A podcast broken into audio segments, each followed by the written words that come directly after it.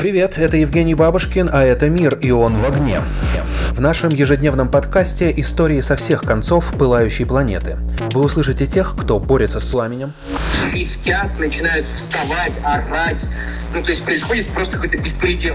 тех, кто его разжигает, По экономике это не то, что удар ниже пояса, это просто ниже пояса все арматурой напрочь расхреначили.